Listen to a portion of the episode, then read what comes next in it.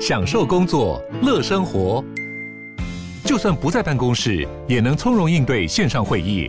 HP Dragonfly 透过专业的 HP Presence 设计，内建降噪及会议快速键，搭配清晰的 Bang & Olufsen 音效，增强音讯及视讯功能。HP Dragonfly 顶级商务笔电，采用 Windows 11专业版，让您在会议中享有最佳的视觉和听觉品质。你要泡什么？要泡茶、泡咖啡，可不要泡沫经济；要泡泡糖、泡泡澡，可不要梦想成泡影；要泡菜、泡饭、泡妞、泡书本，就不要政治人物跟咱们穷泡蘑菇。不管泡什么，张大春和你一起泡新闻。台北 FM 九八点一 News 九八九八新闻台，今天进行的单元是已经来到第四集的小说大学。今天我们要谈的是。历史小说家高阳和历史小说。历史是创造出来的，这个简单的命题之所以绝难为史家或历史学者接受，乃是由于“创造”这两个字隐含着虚构、杜撰、发明，以至于无中生有等等含义。这些含义对于孜孜于史事之征引、印证、史料之考教、辨讹、史实之求真还原的史家或历史学者而言，不啻是一种侮辱。然而，深究历史之作为一种叙述，我们又不得不承认，经由种种媒介所保存下来的历史记录，都有其受限于某种诠释基础，比方说文化的、政治的。宗教的，乃至于意识形态的种种限制，而所谓保存历史记录什么的，也就是一种重塑的工作。从重塑的观点来申论，小说家，尤其是历史小说的作家，他们的作品，尽管多为史家或历史学者讥笑为谈著而已，但是也往往别具深意。甚至别具观点。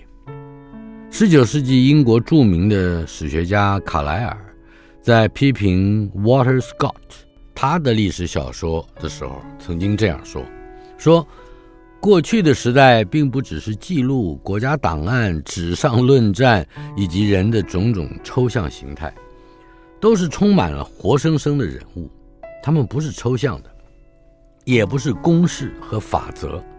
他们都穿上了常见的上衣和裤子，脸上充满了红润的血色，心里头有沸腾的热情，也具备了人类的面貌、活力和语言等等特征。Walter Scott 在一八一四年发表的《Waverly Novels》，我们翻成《威佛里小说集》，一向被视为近代西方历史小说的鼻祖。作者常将一些虚构出来的人物放在一起一落两个时代之间，毕现其所经历的文化冲突，并且使史实上斑斑可考的真实人物和这些虚构人物相接触，以成就作者重塑的企图。在好莱坞的电影里面，《Little Big Man》达斯汀·霍夫曼所主演的小巨人，以及《Forrest Gump》。也就是 Tom Hanks 所主演的《阿甘正传》，都具备这样的特色。如果说《三国志通俗演义》最早的本子可信为明代弘治年间甲寅年刊本的话，一四九四年那一年是比《Waverly Novels》早出版了三百二十年。罗贯中就已经基于某种同样无奈的重塑企图。在展开他书写演绎的工作了。为什么要说无奈呢？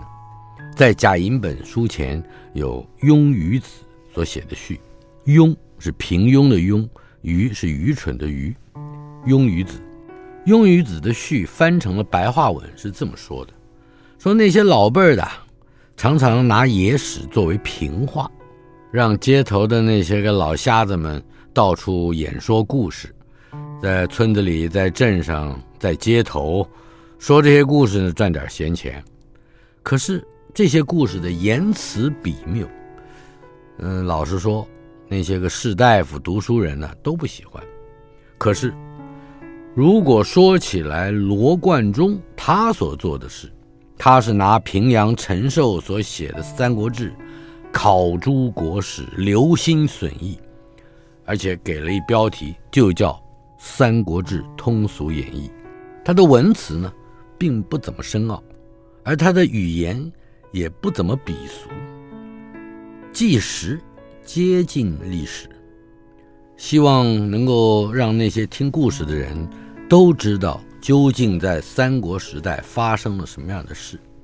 这也就是《诗经》里面所强调的礼相歌谣这种意义、这种价值。雍与子的这段话里头所谓的弑君子，所指的自然是那些拥有知识、拥有权力的文人，也就是我们后来所谓的知识分子。这些人之所以厌恶言辞笔谬、失之于野的那些个野史评话，可以解释成对史实史料的尊重。也可以解释为对于知识、权力这个相互喂补的体系，它的一种捍卫。弑君子决然不能忍受的，正是历史被非士人阶级的鄙俗大众妄加虚构、杜撰发明，乃至于无中生有。而罗贯中呢，他那被称为文不甚深、言不甚俗的书写工作，也正是处在。一个弑君子阶级和鄙俗大众阶级之间夹缝里的产物。那么，雍与子用诗教来称赞罗贯中，他这部《三国志通俗演义》，也就犹如卡莱尔所称许于 Walter Scott。Walter Scott 一生完成了二十七部历史小说，其中包括英国文学史上的经典《劫后英雄传》（Ivanhoe）。在一八二一年，他获得了英国国王授予的爵士封号，并且当选为爱丁堡皇家学会的主席，而且直接影响了后世英国作家 William Thackeray。但是在 Walter Scott 死后整整一百三十四年，当代中国最重要的历史小说家高阳，却在他的第一个长篇历史小说《李娃》的序言之中，重新品尝了一次和罗贯中类似的夹缝滋味。这篇序言的标题叫做《历史小说》，历史小说。高阳是这么写的：他说，胡适之先生的“拿证据来”这句话支配了我的下意识，以至于变得如果没有事实的基础在面前，想象的脚步便跨不开去。非但如此。高阳甚至以极其谦卑的口吻说：“对于历史的研究，我只是一个未窥门径的羊毛。即使当他发现了一段记载，提到了明太祖第八个儿子谭王，据说是陈友谅的亲生儿子。这谭王呢，因为胡惟庸谋反而牵连在内，夫妻焚宫自杀，因此有感而发。”高阳试图把这材料发展成一个极其壮烈的悲剧，他如此写道：“说由复杂的恩怨发展为政治的斗争，终于造成伦常巨变，而且反映了明朝甚至是中国政治史上的一件大事。明太祖因为胡惟庸造反，迁怒而侵夺了相权，这是一部大小说的题材，但是一定会被历史学者严厉指斥。”因为没有实在的证据可以支持我的假设，这就是我，也就是高阳，这就是我，所以不敢尝试写历史小说的最大原因。但是，高阳紧接着写道：“然而，我终于要来尝试一下了。”他自信满满的开始写李娃，而且从李娃以后，高阳再也不曾。在那六十部长短篇小说里头，因为顾忌历史学者的严厉指斥而写过任何一篇像这篇序文一样词意谦卑的序言。个中究竟，哎，究竟是高阳对于拿证据来的考证要求心无挂碍了呢，还是他始终一本有几分证据说几分话呢？高阳。本人从来没有说明白，他自己甚至还不止一次的在考证笔战之中严厉指斥过其他的学者，比方说像周汝昌等等，指斥他们罔顾史料或者不明典故。这样的转变可能并不只是因为高阳在某些史料考据的领域里用固执而自重，却也可能。是由于高阳在写作历史小说的过程里边，深刻玩味出重塑历史的雄辩技术以及特质。换言之，他可以用历史小说所塑造出来的一种语感来凌驾历史。熟悉高阳历史小说的读者大抵知道，高阳的作品并不刻意经营动作性的细节。而以较多的笔墨铺陈人物之间曲折细密的心计，以及渊通博晓的对话，参测于其间的，则大多是某景、某物、某陈设、某名器，或者是某诗词文章等等它的来历、它的典源。绝大多数以连载于报端的形式首度发表的作品。既然是在一边登一边写的情况之下完成的，读者呢也经常会感觉到，哎，这高阳又在跑野马了。所谓的跑野马，往往就是让小说里的人物顾左右而言他，本来还在一个情节主线上，或者说本来读者还在关心某一个主题，可是忽然之间岔出去了，所说的呢，可以是和故事主要情节有关的，可以引起联想的前朝事典。比方说，我举个例子，在曹雪芹别传里边，有个走标的江湖人物冯大瑞，说起曹邦造反的原因，接着就说了：“秦二爷，这秦二爷指的就是曹雪芹啊。秦二爷，你们想想，有多少人反他？”这个他指的就是雍正皇帝，连他自己的亲弟兄都不止，据说连他亲生的儿子都反，那就更不用说外人了。这触动了曹雪芹尘封已久的记忆。高阳接着写，这一触动之下。曹冯二人的对话，加上曹本人的转念回忆，就插入了雍正废皇兄皇子的种种旧闻之中。以连载的形式来说呀，大概可以连载个三天，也就是将近三千字。有些时候，顾左右而言他的内容，甚至可以和故事的主要情节是全无关系。我们再举个例子。像是胡雪岩故事里的最后一本《灯火楼台》第一集里，说到了胡雪岩和罗四姐，也就是罗师太太一席饭局的情景。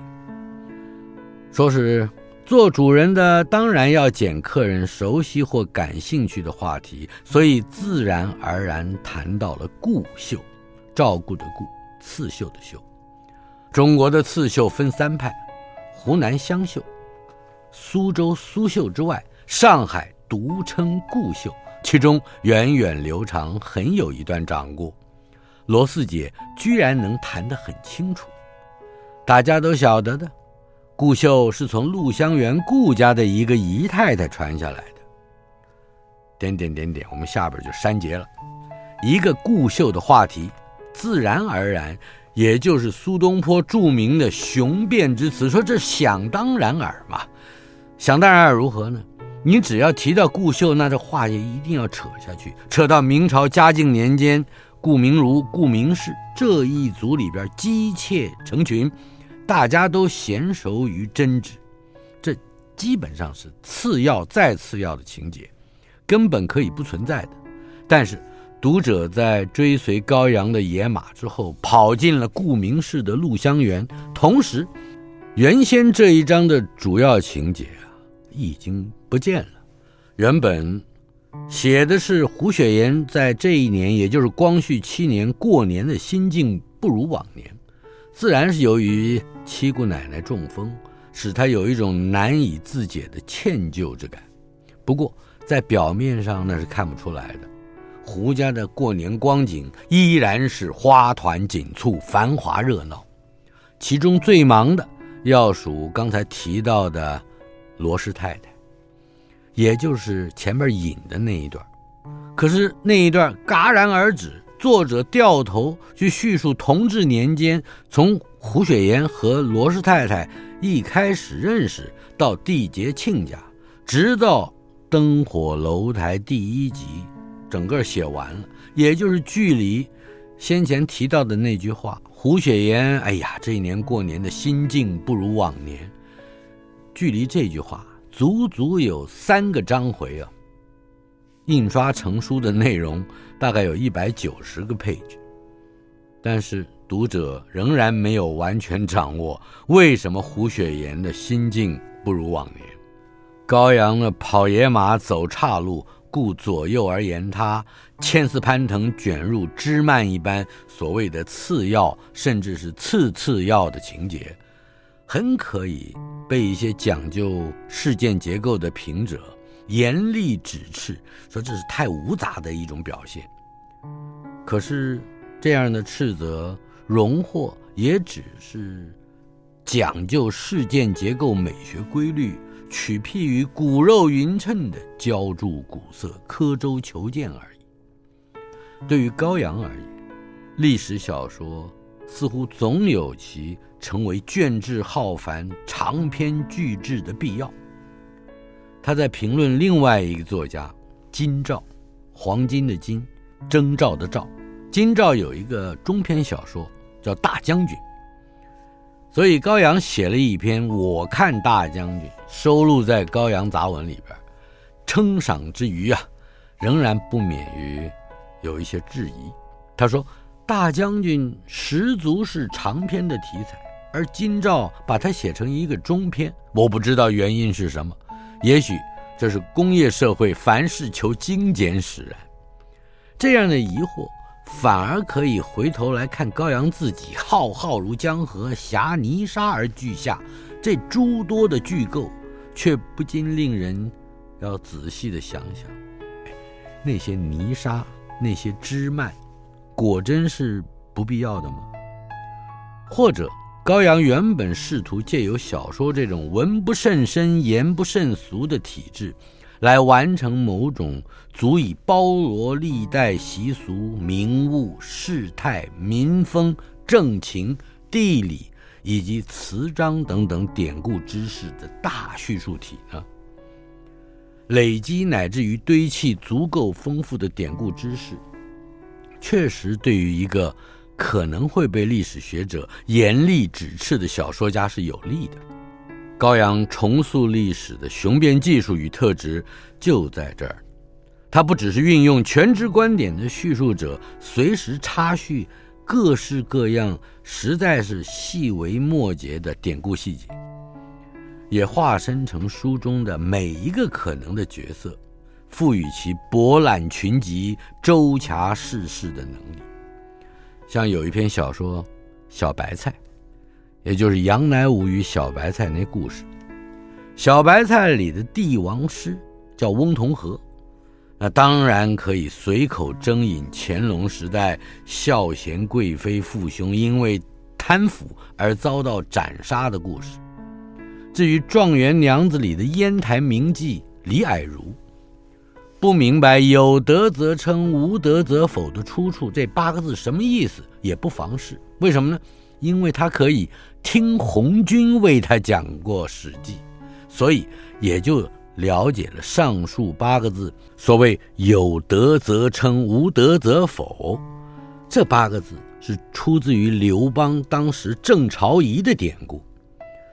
当高阳小说里的人物也像是孙悟空身上拔下来的毫毛，而成为作者或者是叙述者的化身的时候，典故知识。能够挥洒罗致的空间也就相对的增加了许多。如此一来，高阳本人的角色，哎，无论那是高阳本人，或者是他所寄托的那个叙述者，就免于炫学之机了。这是第一方面。第二方面呢，如此也缔造了一种叠床架屋、层层递转的复杂叙述结构。值得注意的是。高阳尽可能让他小说里的人物，无论是什么曹帮的镖头了，大官的姨太太，帝王的老师了，甚至是妓女了，种种的角色都过来分担高阳作为作者的那个庞大的累积典故知识的工程，其中似乎不无向士君子阶级者流来示威的底细。想当年，雍与子在《三国志通俗演义》的序里面所说的“盖欲读诵者人人得而知之”，也就是说，希望每一个读者、每一个听众听了、读了，就能够了解了这个命意。到了高阳笔下，显然又推进到什么呢？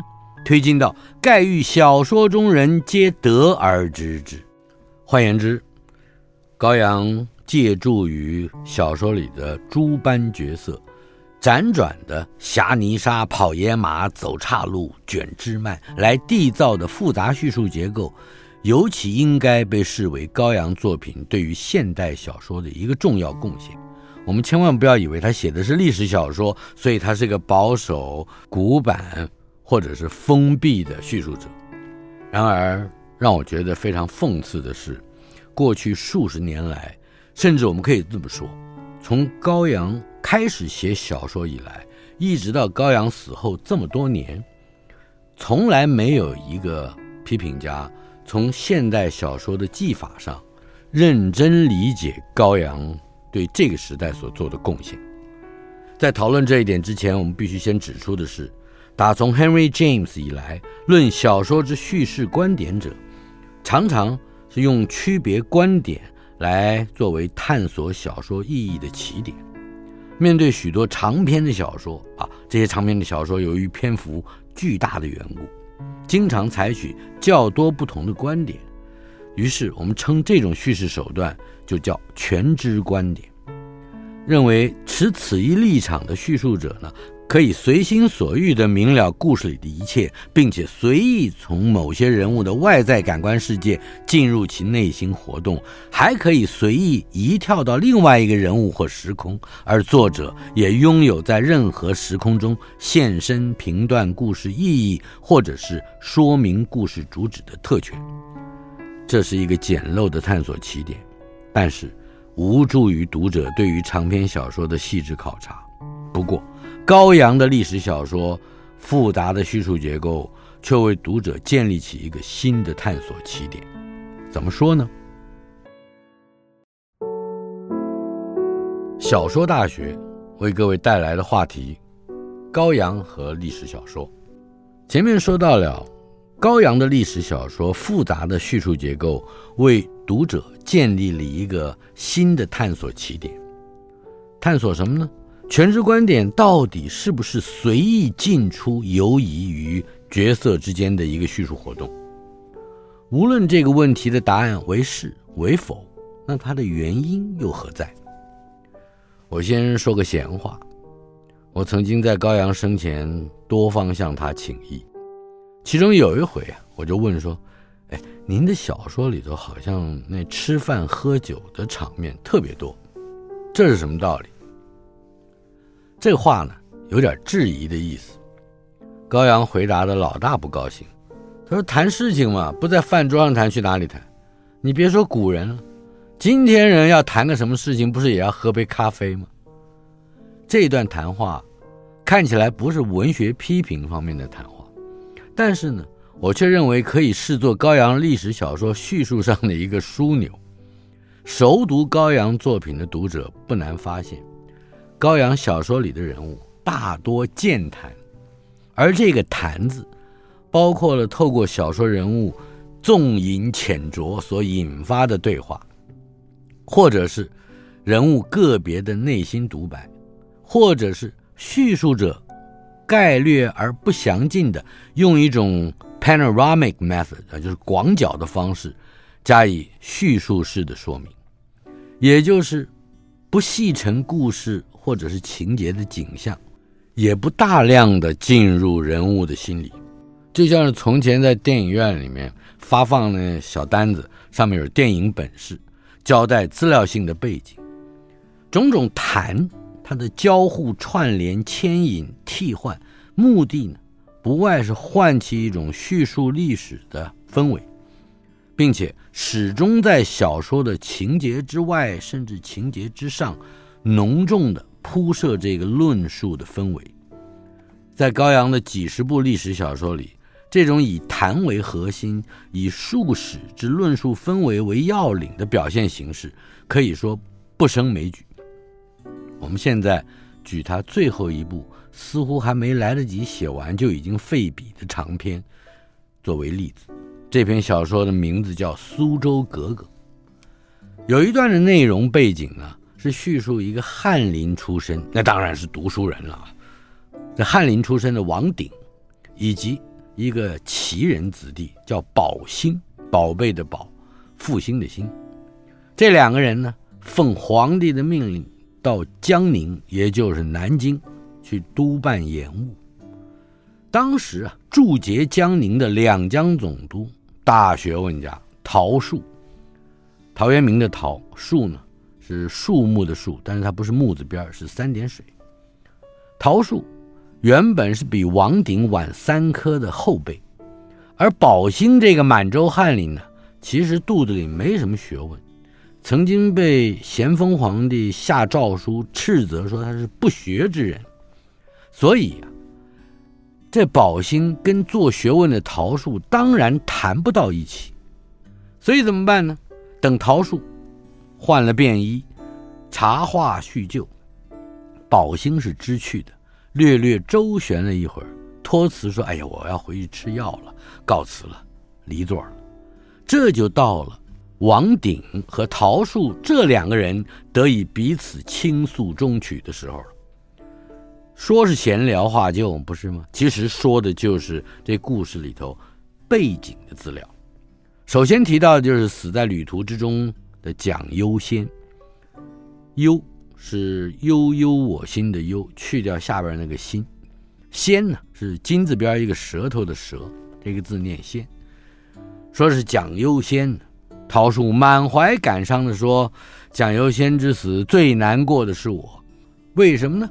当初我原本建议，既然黄玉林已经发落到发配的地方去了，干脆就地正法。”可是蒋优先却说：“哎，那样一来，黄玉林的部下心生怨恨，也许会出事，害得你惹了麻烦呢。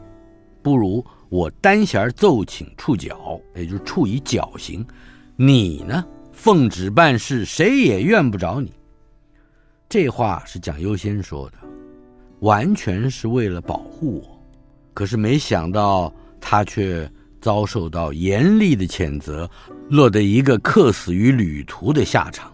老师啊，你想，我问心何能自安？这是陶树的话。接着，王鼎叹了口气说：“哎，也难怪蒋优先了。而今五位大学士，曹相国呢是久管工部，户部、刑部也有人管。”蒋优先要是回到内阁以后，即使不管吏部，也该管兵部。哪知道降级去补兵部的侍郎？哎，你想想，二十多年出将入相，到了晚年名位反而一落千丈，再旷达的人也难以为怀，那就无怪乎抑郁已终了。好了，以上就是高阳说这陶树和王鼎聊天的内容。说的就是官场上的人事，可是，在前面所引的第一段文字里边，那个宝兴啊，因为无可谈之资啊，根本跟人说不上话，只好略事周旋而后离座。作者甚至高明的以托辞来服药、吃药，提供了一个细节性的向煞有介事的理由，撤下了这个不能谈的角色。但是。宝兴这个不学无术的角色，却在接下来的午饭之中发挥了牵引的作用。他是哪壶不开提哪壶，硬是去追问地方官金县令在处理盐务上刚策的来历，让对方是瞠目不知所对。随即就引出了这边提到的王鼎，另外一位博学多闻的随员叫方员外。让方员外侃侃而谈，向读者隶属了明清两朝到底政府是如何卖盐、如何兴盐市这制度源流等等。也就是说，一个不能谈的角色，要让他耍个宝、出个纰漏，以便牵引出让能谈的人来谈。可是，在我先前引的第二段、第三段文字里头，留下来聊大天的桃树王鼎，所谓的促膝轻谈，谈的也不关于什么办盐务啊什么的，谈的讲优先，事实上是在《苏州格格》这本书前一节里边插叙那走私盐的黄玉林情节里边的一个小枝节，所以到这儿来是补谈前面的故事，不外有两层用意，一来呢，连载小说的发表啊，每天大概就是千把字。你任意插入一则掌故丛谈里边，弄个好几天不回来，作者为了随时让读者不要忘记，或者是能够回想起先前发生的事，就不得不充分运用回头补叙的，这叫托底的方法，为读者串联原先的主情节，做一个收束。另外一方面呢，则是进一步利用这谈，包括桃树的追溯。复述自己和蒋优先的对话，来交代一段不必浪费在景象啊、情节铺陈上的枝节。其实呢，蒋优先这个点缀性的角色作用极大。倘若谈的话题不是首先提到他死于旅途，王鼎也就勾勒不出蒋优先的死的关键之一是皇上最近的心情坏透了，从而也就无法设下了。皇帝年过五十，国本犹虚啊，连生下两三个皇子，却双双夭折，这条伏线，而这条伏线势必在将近一万字的叙述之后，才会引出咸丰皇帝的诞生。除了运用对话以及对话里边的对话、回忆中的对话，或者是捏造的对话，这种叙述者广角式的资料说明。高阳还不择地皆可出的，让许多角色展现其超凡的细腻心计和曲折的城府。在《苏州格格》里边，有这么一段精彩的例子，足以说明内心独白也作为一种谈话的设计。谈话的人，也就是在心里头独白的人，是工于心计的大臣曹振庸。高阳是这么写的：曹振庸心想，先提门生，再问他林则徐调江苏巡抚的意见，这等于是在问他说：“哎，你这个老师愿不愿意保门生啊？”这是要负责任的，回答不能不慎。不过他很快地想到，林则徐正蒙圣眷，如果不赞成他出掌江苏。皇帝一定要继续追问原因，却很难回答了。将来如何不可知，可是眼前便先有奏对不能称职的过失。这样一想，主意顿改，由迟疑而改为力保。以上所述不过一两百字，高阳处理机心深刻的政客是素负令誉啊。他运用内心独白的设计也极其小心。迥异于一般擅长以同样的手法表现某种浪漫叙述的作品，在《凤尾香罗》和《醉蓬莱》这两本书里边，这种内心独白的设计甚至被大量用来叙述一位作家如何构思或修改其作品的过程。在《凤尾香罗》里形容的是李商隐，在《醉蓬莱》里形容的是洪生，也就是说。利用内心的独白，高阳的企图是重返数百年前那些个作家如何创作他们的作品，无论是创作动机、构思技巧、修改的窍门、遣词用语的斟酌，都可以透过内心独白来再现。这也是高阳利用作品直指古代文人。创作的心灵，无论对白、对话，或者是作者叙述者的叙述，由“谈”这个字辐射而成的术史的论述氛围里边，大量的典故知识使得高阳的历史小说充满了非动作性、反情节性，差不多没什么景象描写的一个雄辩整体。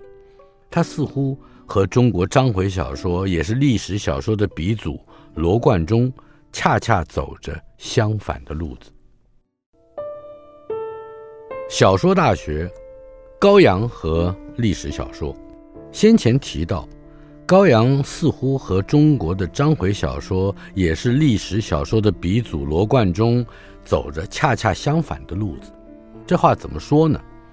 罗贯中似乎有意识的，要将那些原本不属于庸俗大众所应该拥有的历史资料，改写成足以吸引小老百姓的演绎。他所使用的浅近文言文，至少让说书人不觉得枯涩失味，以至于为了成功刻画出历史舞台上鲜活的人物，而不惜大量篡改了正史的文本。比方说吧，把斩杀华雄的这笔账，从孙权的爸爸孙坚那儿偷过来，栽在关羽的名下，所以。成就了关羽温酒斩华雄的戏剧性高潮，这种努力可以称之为演绎家以曲说改正史，但是却事出并且颠覆了历史论述，很微妙。到后来，我们都以为华雄还真的就是关羽斩。然而高阳不是这样的演绎家，与其说高阳的小说是从正史里边衍生出来。文不甚深，言不甚俗，呃，依据着正史而生成复立于正史之下的小说，吴宁以为，反而是透过一种看似小说的雄辩整体，搜罗各种也许根本不是在正史之内的典故知识，来重新建筑一套可以和正史的经典地位等量齐观的历史论述。这也就是高阳。不但辞废的，在诸多原本各自独立而内容未必相干的小说里边，借人物的谈，谈话的谈，反复申言他在李义山的诗里边，在董小宛的身世和生死之谜里边，在曹雪芹家族的秘辛之中，甚至在那些阴阳五行深刻理论的课题上，那种独到的发明。构建了完整的新的历史。中高阳一生可能无缘身试罗兰巴特的写作的灵度，或者是符号学原理。然而，高阳积三十余年上千万字的创作，却不其然暗合于罗兰巴特的某些理论。一九七七年，罗兰巴特在法兰西学院文学符号学讲座的就职演说里边。曾经说下这么一段简短而发人深省的话，他说：“说话，或者更严格的说话语，并非像人们经常强调的那样是去交流的。话语说话是让人屈服的，全部的语言结构是一种支配的力量。”罗兰巴特哲学性的关切在于把语言视作一种权力的主体和实践，他认为语言。至大无外，是一种权势甚至奴役的有机运作。这一运作呢，必然出现的两个范畴是判断的权威性以及重复的群体性。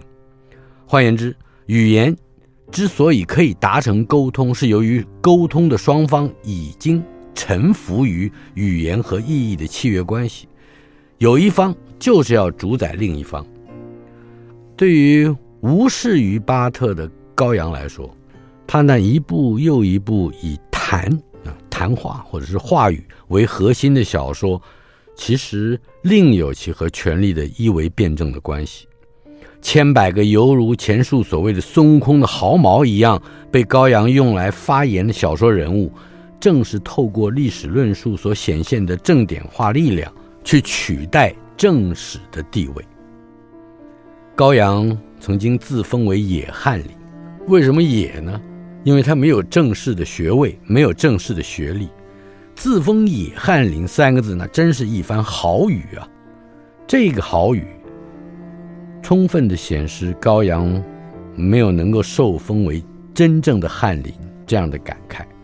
在高阳的朋辈之间，不乏人常常听他提及说：“曾几何时啊，我曾经应某校某教授的邀请，到他的什么系什么研究所去演讲，很高兴，很得意。所谓的‘但愿有一天我有足够的学养，能够在中文系开这样一门课程’，这是他亲口说的话。那不只是期许之词，也深含反讽之意。”这个和高阳过世之前数年时时愤慨地说：“只恨当今学术界无人堪当大任。”把这话对应在一起，总成为一声叹息。他最喜欢讲的一个小故事，就是龚定安的故事。龚定安本来是江南才子，而且在江南乡试的时候是解元，也就是举人里的第一名。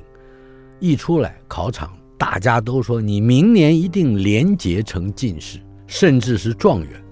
所谓的连捷，前一年考上了举人，第二年礼部的会试，甚至宫中的殿试啊，皇帝亲自考的这一场考试，也都能考上，那就是所谓的连捷。